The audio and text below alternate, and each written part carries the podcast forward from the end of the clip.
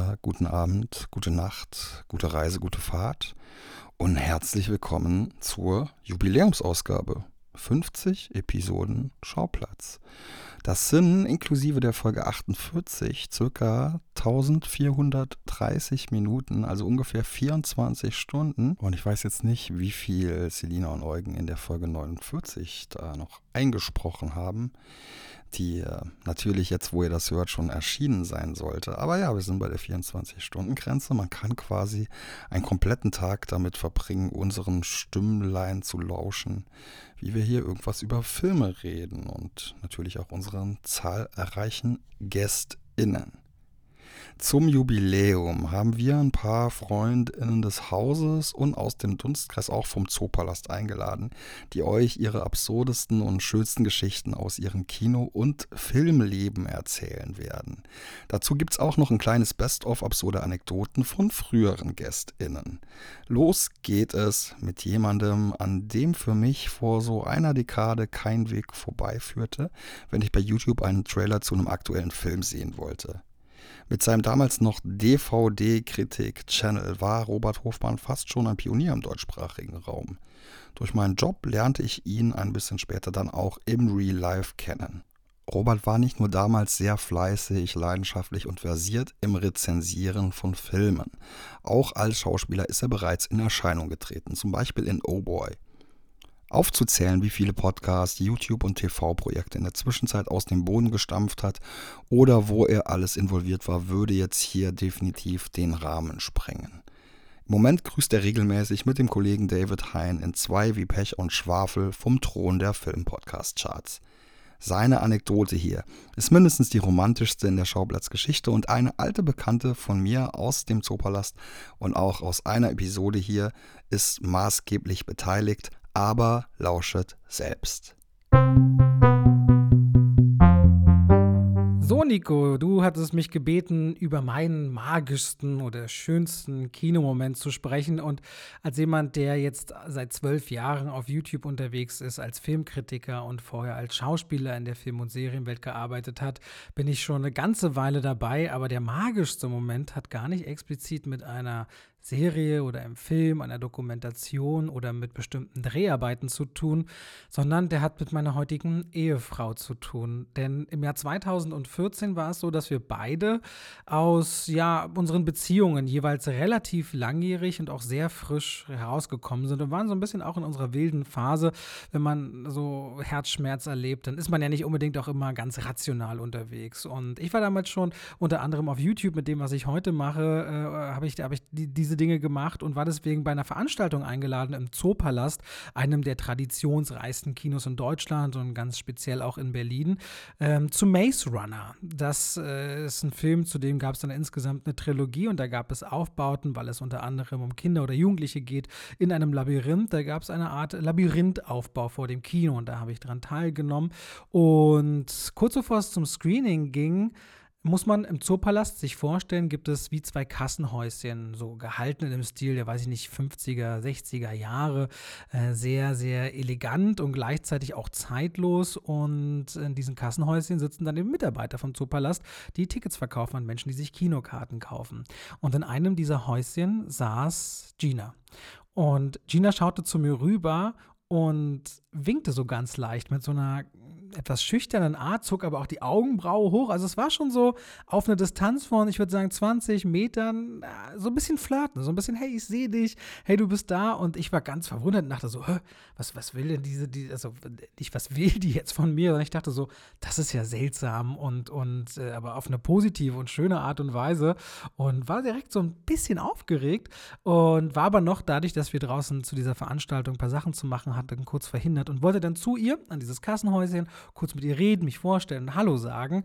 Nur wie in so einem Stummfilm war es so, dass ich gerade zu diesem Häuschen rüberlaufe und auf diesen nur 20, 30 Metern, die dazwischen liegen, kommt auf einmal eine ganze Schlange Menschen, die Karten kaufen wollen und die mich von ihr wie so abtrennen gefühlt, wie so eine Wand aus Menschen, dass ich nicht mit ihr reden konnte und sie zugleich aber auch arbeiten musste.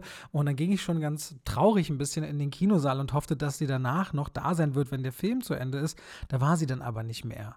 Und zum Glück in Zeiten von Social Media haben wir uns dann auf diese Art und Weise gefunden und haben dann auch geschrieben und ich war dann super gerne immer wieder am Zoopalast und habe mich mit dir unterhalten. Wir haben uns auch getroffen, auch wenn das nicht irgendwie Liebe auf den ersten Blick war, aber es war trotzdem eine Zeit, in der wir uns kennenlernten und irgendwann feststellten, wir haben so viel gemeinsam, was, was Filme angeht, was Filmliebe, Musik angeht, Tierliebe und Leidenschaft und wie wir uns gegenseitig zum, zum Lachen bringen konnten. Und bis heute ist es so, dass wir, wenn wir zwei, drei Stunden in einem Raum sind, uns immer unterhalten können und so viele spannende Dinge finden, über die wir gerne reden. Und dafür bin ich so dankbar, dafür ist sie so dankbar. Aber wir können vor allem auch richtig gut zusammen schweigen und das fühlt sich nie komisch für uns an. Und was damals im Zoopalast begann und ich bis heute heute immer noch daran denken muss, wann immer ich in dieses Kino gehe und auch auf Veranstaltungen, manchmal, wenn ich moderiere und genau diese Frage gefragt werde, auch gerne auf einer Bühne erzähle und im Publikum da viele immer so, oh, sagen, ist letztendlich etwas, was inzwischen über acht Jahre gehalten hat. Wir sind in unserem neunten Jahr unserer Beziehung. Wir sind seit über drei Jahren verheiratet. Wir haben ein Haus gebaut. Wir haben uns eine tierische Familie geschaffen und erleben die Höhen und Tiefen des Lebens zusammen und können uns immer aufeinander verlassen. Und ich finde, und das geht uns beiden so, jedes jedes Jahr schöner als das letzte. Und deswegen ist der Zoopalast für mich einer der magischsten Orte, weil ich den für mich magischsten Menschen in meinem Leben dort getroffen habe. Und bis heute muss ich sagen, hat an diesem Tag wahrscheinlich die beste Zeit meines Lebens begonnen.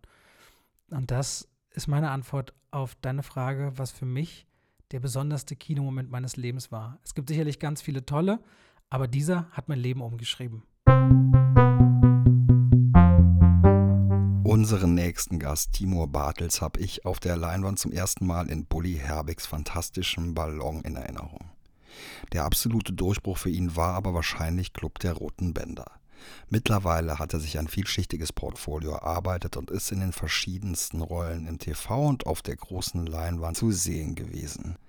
Nicht minder erfolgreich läuft seine Musikerkarriere, die er parallel zum schauspielerischen Schaffen verfolgt. Übrigens ziert der Zoopalast sein Album nicht normal. Und dann wäre da auch noch das Tanzen, bei The Masked Dancer schlug sich Timur wirklich nicht schlecht. Ich kenne ihn vor allem als immer freundlich grinsenden und liebgrüßenden Palaststammgast, ob bei Premieren für eigene Drehs oder einfach nur als Kinobesucher. Seinen jetzt folgenden kleinen Erlebnissen wohnt eine traurige Schönheit inne, sie enden aber auf einer wirklich witzigen Note. Aber hört selbst. Also, wenn du beim Film arbeitest, erlebst du natürlich viele verrückte Geschichten. Als Schauspieler erlebst du natürlich verrückte Sachen. Du schlüpfst ja in verschiedene Rollen rein und darfst da manchmal echt sehr, sehr tief eintauchen. Also als Beispiel habe ich mal einen Bestatter gespielt ähm, und dann durfte ich halt auch bei einem Bestatter hospitieren. Und zu dem Zeitpunkt war ich selber noch nie auf einer Beerdigung, weil meine Eltern das damals halt früher als Kind ähm, nicht wollten, dass ich wo mit hinkomme, äh, weil es einfach so traurig ist. Und dann sollte ich halt in dem Film eine Leiche schminken. Das war im Film natürlich eine Komparsin, aber die Produktionsfirma hat gefragt, ob ich das nicht mal auch im echten Leben ausprobieren will, um ein Gefühl dafür halt zu haben, wie das ist, was es bedeutet. Ja, dann habe ich bei einem Bestatter eben hospitiert habe da das erste Mal eine Bestattung gemacht. Das war für mich, ja, auf jeden Fall was Besonderes natürlich.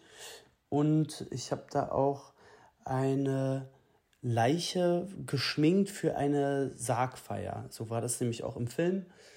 Ähm, genau, das war auf jeden Fall ja eine, für mich zu dem Zeitpunkt eine sehr absurde Sache.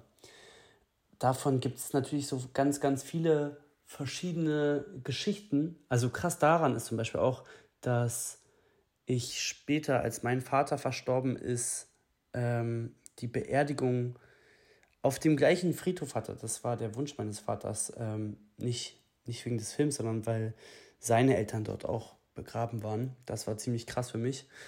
Ähm, aber es gibt auch ja, ganz, ganz andere emotionale ähm, Geschichten. Also zum Beispiel, als wir Club der Roten Bänder gedreht hatten, da haben wir ähm, natürlich ganz viel Feedback von Betroffenen bekommen, die selber schwer krank sind. Also in der Serie ging es ja um ähm, sechs schwerkranke Jugendliche im Krankenhaus mit den unterschiedlichsten Krankheiten. Ähm, und ja, es ging auch um Krebs. Meine Rolle hatte eine Herzkrankheit.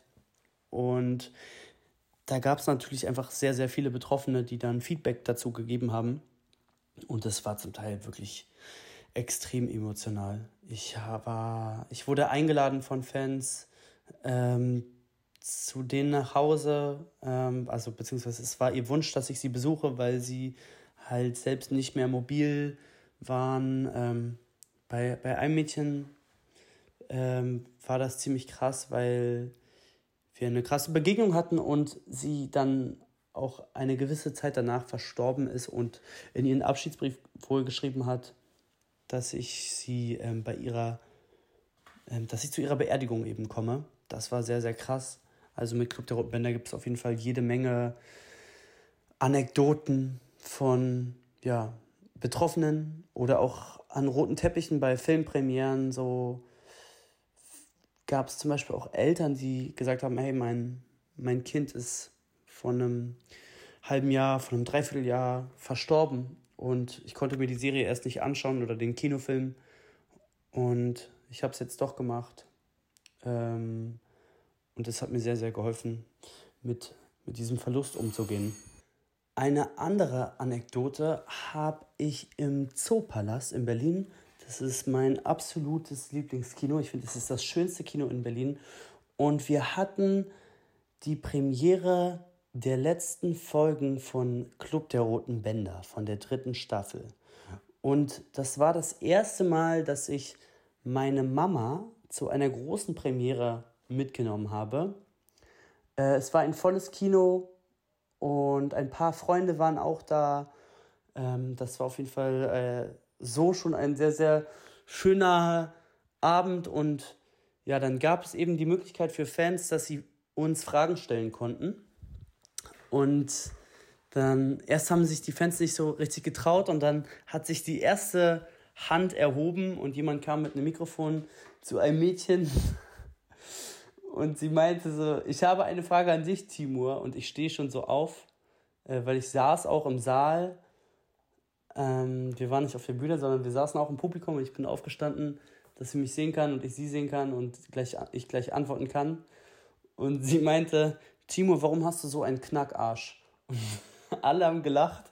Ich, äh, äh, ich musste auch erst lachen, dann war es mir ein bisschen unangenehm, weil meine Mama auch eben dabei war. Und ähm, ja, man muss dazu sagen, ich und meine Mama, wir hatten über fünf, sechs Jahre kein keinen engen Kontakt und es war zu der Zeit alles noch etwas frischer und etwas jünger. Ähm, aber im Nachhinein auf jeden Fall ein sehr, sehr witziger Moment. Habe ich sehr gefeiert. Also eigentlich habe ich nur gute Erinnerungen an den Zoopalast, kann man sagen. Filmjournalistin Beatrice Osuchi kannte ich zunächst aus dem Kino Plus Universum. Im echten Leben haben wir uns aber bei der Sauftour nach dem 20 Jahre Geburtstagsscreening von The Room kennengelernt, bei der sie natürlich nur ein Getränk zum Anstoßen auf Anne Wernickes Geburtstag zu sich nahm, um am nächsten Tag pflichtgemäß fit für die Arbeit zu sein.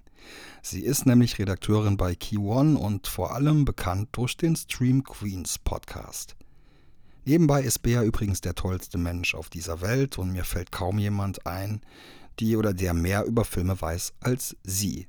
Sie versetzt uns mit ihrer jetzt folgenden Erzählung in unsere ganz frühen Kinojahre, als man sehnsüchtig und mit kindlicher Vorfreude den nächsten großen Lieblingsfilm herbeisehnte, die Zeit, in der auch die FSK noch lockerer von den KinobetreiberInnen interpretiert wurde. Hallo, liebe Schauplatz-Podcaster, hier ist die Bea von den Stream Queens und äh, ich wünsche euch natürlich zum Jubiläum, zu eurer 50. Folge nur alles, alles Gute und freue mich, dass ich dabei sein darf, um natürlich auch von meinem persönlichen Kinomoment zu erzählen. Mein persönlicher Kinomoment ist schon ein bisschen äh, her, aber ich erinnere mich trotzdem noch daran, als wäre es gestern gewesen. Es war tatsächlich Star Wars Episode 3, Die Rache der Sith.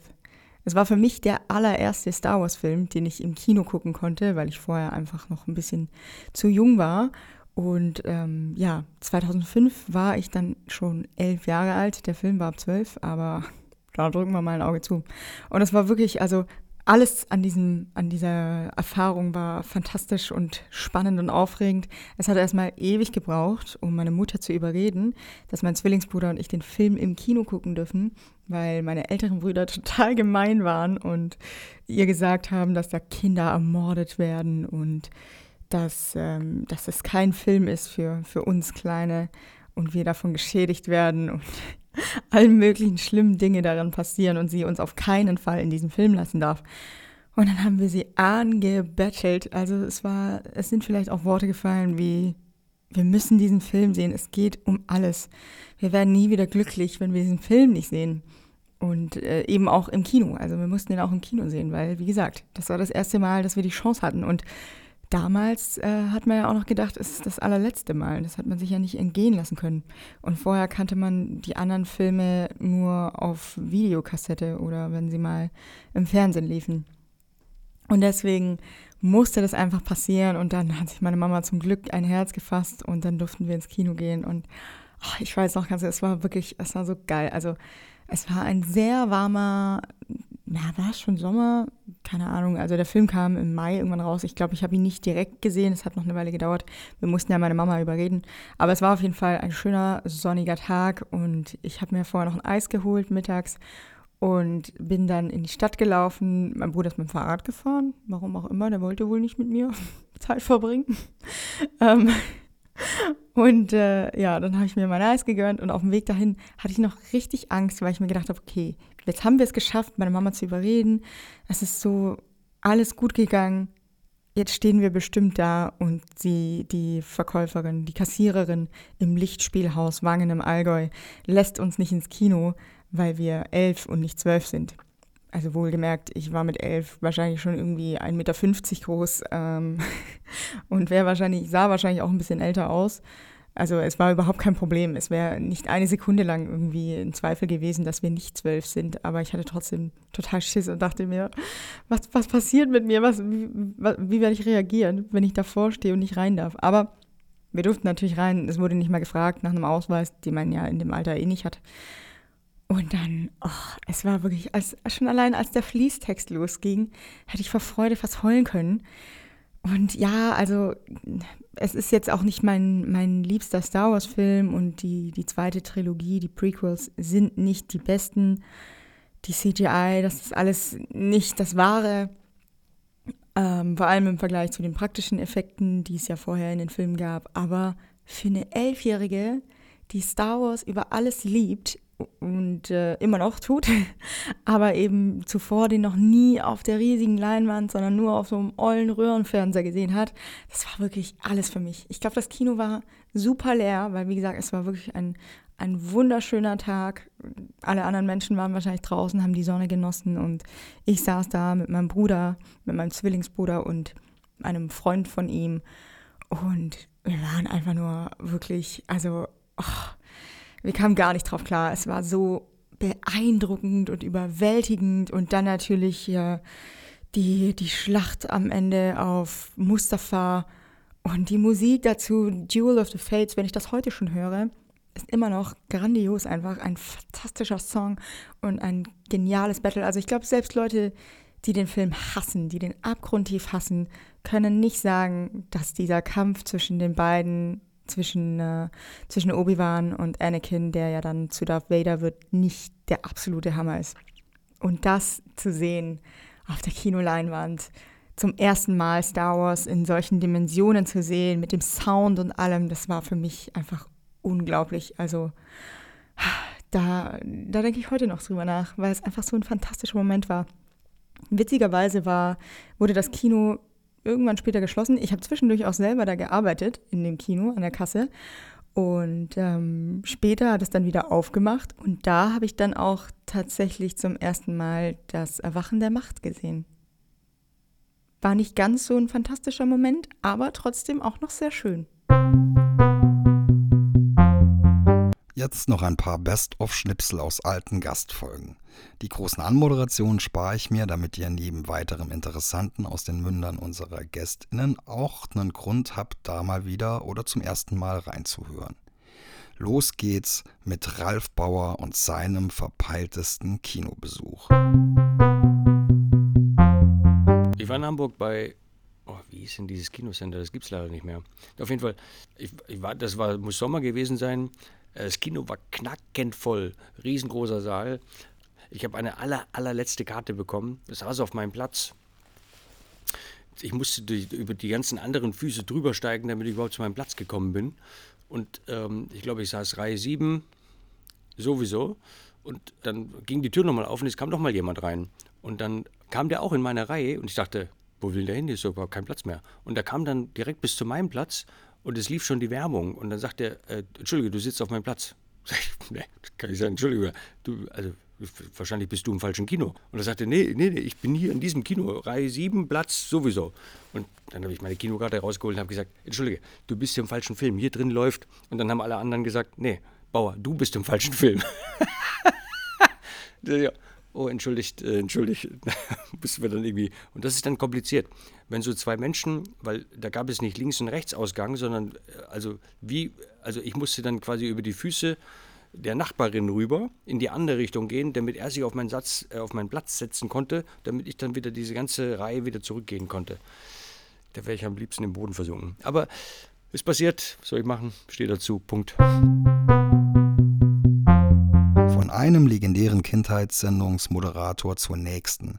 Eine sehr gute Freundin vom Schauplatz aus unserer The Room Gang, Eva Habermann die ein bisschen auf Dinge eingeht, die man sonst noch so machen kann, wenn man sich nicht gerade auf den Film konzentriert oder mit dem Verzehr von Popcorn beschäftigt ist. Ich war natürlich auch schon bei ersten Dates im Kino, wo man überhaupt nicht mehr auf die Leinwand achtet und auch nicht auf den Film. Man könnte bestimmt nachher nicht sagen, worum es ging, weil man die ganze Zeit nur überlegt, nimmt er jetzt meine Hand? Ist es Zufall, dass sein Bein mein Bein berührt? was will er jetzt? Weil man ist ja eh nur im Kino, weil es da dunkel ist und weil man dem anderen Schulter an Schulter sitzen kann. Und vielleicht kann man dann ja auch knutschen oder mehr. Also bei mir ist durchaus auch schon mal mehr passiert, aber das ist dann sehr unpraktisch, weil es gibt halt auch so Überwachungskameras und da sollte man ein bisschen gucken. Einmal ging es dann doch ein bisschen weiter und dann mussten wir uns verstecken, da sind wir dann einfach abgetaucht. Aber es war, ähm, es ist nicht empfehlenswert. Das Kino ist also nicht so der geeignete Ort, um sich auszuziehen. Ein weiteres Erlebnis, was ich sehr witzig fand, gleichzeitig auch ein bisschen tragisch für den Regisseur, war ein Abschlussfilm von einer Hochschule. Das wurde in Potsdam gezeigt bei einem Filmfestival. Und das war ein Film, wo immer wieder so Schwarzblenden eingebaut waren. Und irgendwann war eine Schwarzblende, die besonders lang war, es war aber der Film noch nicht zu Ende. Trotzdem sind alle aufgestanden und gegangen. Ich weiß jetzt nicht, ob das daran lag, dass, und als dann alle fast zur Tür raus waren, ging der Film wieder weiter. Also, sowas habe ich auch schon erlebt. Oder wo bei der Premiere der Film überhaupt nicht anläuft oder wo der Ton dann immer zu laut ist. Dann geht jemand hin, macht ihn leiser. Dann kommt der nächste, macht ihn wieder lauter. Also, im Kino kann einem alles Mögliche passieren. Gegensatz zu Eva hat ihre Sky Sharks Kumpanin Michaela Schäfer, obwohl man es von ihr vielleicht eher erwarten würde, keine derartigen Erlebnisse gehabt. Skurriles habe ich eigentlich nicht erlebt im Kino, weil ich konzentriere mich wirklich immer sehr auf den Film und ich gucke immer nur gute Filme. Ja, also, aber was ich erlebt habe, ist äh, natürlich, äh, habe ich auch schon im einen oder anderen Film mitgespielt und äh, in einem Film zum Beispiel, da sind dann die Leute schon früher gegangen. Das ist natürlich dann immer sehr traurig und beschämend. Und als Darsteller bleibst du natürlich brav bis zum Ende sitzen. Ähm, ja, das war natürlich ein bisschen unangenehm, wenn ich ehrlich bin. Aber sonst habe ich noch nie irgendwas Skurriles erlebt. Also wahrscheinlich denken jetzt viele, da hat mal jemand Sex gemacht oder weiß ich, Blowjob. Äh, was kann man noch erleben? Prügeleien oder sonst was. Habe ich alles nicht erlebt. Beziehungsweise, wenn mich die Filme so fesseln, dann können die hinter mir, neben neben mir und äh, vor mir rumvögeln. Das würde mich gar nicht interessieren. Hauptsache, sie sind leise. What a Story. Bei Crax's Tarot wird es alarmierend. Um, I would say the weirdest experience I ever had in a cinema was in New York City. We were doing a screening of one of the movies I made called Best Friends Volume 2 and it was in November of 2018. And the movie hit a point where there's a ethereal dream sequence that's taking place, and the character is is having a nightmare, and he's grabbing his head and he's looking around, and the screen's shaking. For some reason, inside that large theater, there was a smoke alarm test. So the the alarm and the lights inside the theater flashed with that scene for five minutes and the entire audience thought this is riveting. They matched the lighting sequence to fit the movie, and then they realized, oh, this is a mistake, and there's a false fire alarm going on, and everybody had to evacuate the movie for 30 minutes and everyone came out saying oh we were so into it we thought that was and uh, so I, I wondered should we incorporate that into every screening to make the film pop a little bit more? But that was really weird to have everybody come out mid movie i'm standing there and they're like we just saw you in there. We thought that was you know, a really creative choice. So I would say that's probably my weirdest movie experience. So, und jetzt noch eine Geschichte von unserem liebsten Eugen. Hallo Nico und alles Gute zu 50 Folgen Schauplatz. Es ist mir eine große Freude, mittlerweile Teil dieses Podcasts zu sein und ich hoffe auch noch auf 50 weitere Folgen absurde Anekdoten, da habe ich mich ehrlich gesagt ein bisschen schwer getan, aber ähm, versuche hier meine skurrilsten Ereignisse aus den letzten Jahren im Kino, von meinen Kinobesuchen beizusteuern. So was ganz Absurdes habe ich da leider nicht, aber ich habe ja schon mal erwähnt, bei unserer Jahresrückblicksfolge vom Jahresrückblick 2022, dass bei meinem The Batman Screening in der Preview auf einmal eine Frau im Batman-Cosplay aufsteht und einer anderen Frau ebenfalls im Batman-Cosplay schön von hinten einen Faustschlag in ins Gesicht oder in den Nacken, das konnte ich von der Entfernung nicht gut sehen, gibt und dann weinend das Kino verlässt, während die andere Frau schreiend aufsteht, sich auf die Bühne im großen Saal 1 in Zopalas stellt und laut losschreit, ich werde hier körperlich angegriffen, äh, ich rufe jetzt die Polizei, das Screening wird abgebrochen. Wurde es nicht. Riesenaufstand. Wie es ausging, weiß ich nicht. Konntest du mir auch nicht erzählen. Aber das war auf jeden Fall schon sehr skurril. Die haben anscheinend die Spannung nicht ausgehalten, die in dem Film präsentiert wird. Einen ähnlichen Ausraster ähm, hatte ich bei meinem Screening von Titan. Den habe ich mit meiner Mutter gesehen.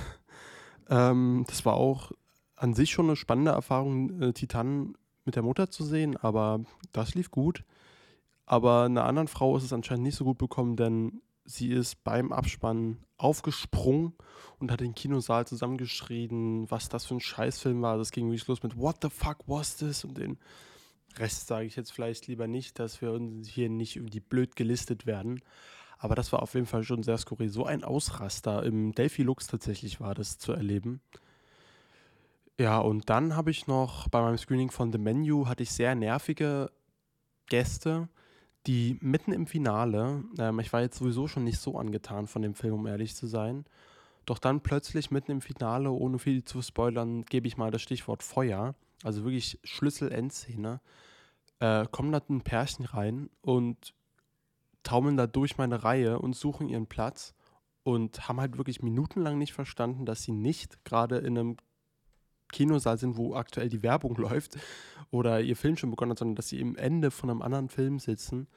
Oh, das hat mich so wahnsinnig gemacht, weil die standen dann vor mir und haben die ganze Zeit da in ihr Popcorn geguckt und auf ihr Kinoticket. Und ich habe halt wirklich dieses Ende verpasst, obwohl ich im Kinosaal saß. Ähm, und habe dann gesagt, ey Leute, ihr seid im falschen Saal, checkt es nicht. Das war ein bisschen ärgerlich, aber so schlimm war es auch nicht, denn ich wäre noch wütender gewesen, hätte mir der Film besser gefallen, auf jeden Fall. So, das waren jetzt alles vielleicht nicht die allerschönsten Kinoerinnerungen, aber dafür bleibt uns ja allen natürlich die Liebe zum Kino erhalten, sowie hoffentlich auch der Schauplatz-Podcast. Und in dem Sinne nochmal alles Gute. Und natürlich hat auch die Selina was beizutragen. Viel Spaß. Hallo Nico und herzlichen Glückwunsch zur 50. Schauplatz-Folge. Ähm, ich habe eine Anekdote mitgebracht, die hätte ich mir eigentlich aufgehoben für die Graham Norton Show. Nachdem aber meine Einladung dort auf sich warten lässt, äh, bringe ich sie dir hier mit. Die Zahl der Menschen, die mich in meinem Leben nackt gesehen haben, kann man tatsächlich an, an einer Hand abzählen. Aber zu diesem illustren Kreis zählt tatsächlich David Duchovny. Wie das Ganze zustande kam, es war tatsächlich äh, im Mai 2016 nach meinem ersten Cannes-Aufenthalt. Ich war gerade nach München zurückgeflogen an dem Abend spielte David Duchovny in München in so einem kleinen Club. Ähm, der macht mich auch eine Musik nebenbei. Ähm, wusste ich, hatte ein Ticket geholt, hatte mich ja in einem Hotel in Bahnhofsnähe einquartiert, ähm, hatte noch ein bisschen Zeit bis zum Konzert, dachte, okay, ich ähm, suche mal die Hotel, den Hotel-Spa-Bereich auf. Bin dort schwimmen gegangen und danach in eine Sauna. Ähm, stand extra fett drauf, textilfreie Sauna. Ich war alleine drin, dachte ich mir nichts dabei, zog mich aus, bin reingegangen. Keine fünf Minuten später kamen so zwei quatschende Amis rein. Und ja, zu denen zählte David Duchovny und sein Manager. Äh, die waren nicht nackig, die hatten sich nicht an das Textil frei gehalten, stand aber auch in Deutsch drauf, muss man sagen. Ähm, und ja, quatschten da die ganze Zeit in ihren Badehosen und ähm, ja, für mich war es ein bisschen ähm, peinlich, im Nachhinein auch lustig. Ähm, ich habe ihn danach nochmal getroffen, hatte gefragt, ob er ähm, mir ein Autogramm schreiben kann mit To the Girl in the Sauna. Dann hat er gesagt, no, no way, I'm gonna get in trouble for that. Dann hat er für Selina unterschrieben und wir haben auch noch ein Foto gemacht. Das kann ich dir gerne dazu schicken. Das kannst du gerne in den Post mit reinpacken als sozusagen Beweis. Äh, man sieht mir, glaube ich, die Schamesröte im Gesicht auch ein bisschen an. Zum Ende noch ein paar Worte von mir. Natürlich ist es absurd, wenn man durch den Job im Kino und den Podcast enge Verbindungen aufbaut zu Menschen, deren Filme einen berühren, mitfiebern lassen, ins Markt treffen, zum Lachen bringen oder sonst wie emotional aufladen und auf eine Reise mitnehmen. Wenn ich dann aber wie vor kurzem auf meiner heimeligen Couch zwischen Craigslist Tarot und einem Elvis-Imitator sitze und wir zusammen Praxis Dr. Hasenbein schauen und Mario Kart spielen, dann ist das definitiv neben all seiner Skurrilität auch eine sehr schöne Situation und ein toller Moment. So viele Menschen wurden durch dieses Projekt zu Freundinnen und es hat sich wirklich eine kleine Schauplatz-Bubble gebildet. Ich kann auch jetzt gar nicht alle aufzählen, weil da auch die Grenzen verwischen zwischen tollem Support und echter Freundschaft und ich Angst habe, jemanden zu vergessen. Aber ich denke, ihr wisst, dass ihr gemeint seid. Dafür ganz lieben Dank und natürlich auch ein großes Dankeschön an den Zoopalast, die Astor-Kette, die frühen SupporterInnen vom Deadline-Filmmagazin und den Mensch, der die Evil Dead Käsereibe erfunden hat. Wir sind noch lange nicht am Ende und haben noch viel mehr Ideen, unseren Kosmos zu erweitern und diesen auch mit der realen Welt unseres Heimkinos zu verschmelzen. Supergeiles kommt auf euch zu. Und hier wird es übrigens Schlag auf Schlag weitergehen mit 51, 52, 53. Folge. Und ihr wisst ja, wie ihr uns unterstützen könnt. Ihr abonniert uns, ihr folgt uns bei Apple Podcasts, bei Spotify. Ihr lasst im allerbesten Fall 5-Sterne-Bewertungen da, da freuen wir uns sehr, sehr, sehr. Ihr erzählt eurem Umfeld von dem Podcast, am besten allen möglichen filmbegeisterten Menschen. Ihr ähm, schreibt uns bei Instagram, bei Schauplatz Podcast oder ihr kommt einfach in den Zoopalast, den schönsten Filmpalast dieser Republik und sprecht uns persönlich an. Da freuen wir uns auch. Und dann gibt es natürlich noch die Möglichkeit äh, der monetären Unterstützung. Den Link findet ihr in der Bio bei Instagram. Wir wünschen euch noch einen schönen Tag, schönen Morgen, schönen Abend, schöne gute Nacht, schöne Reise und bis zum nächsten Mal. Ciao.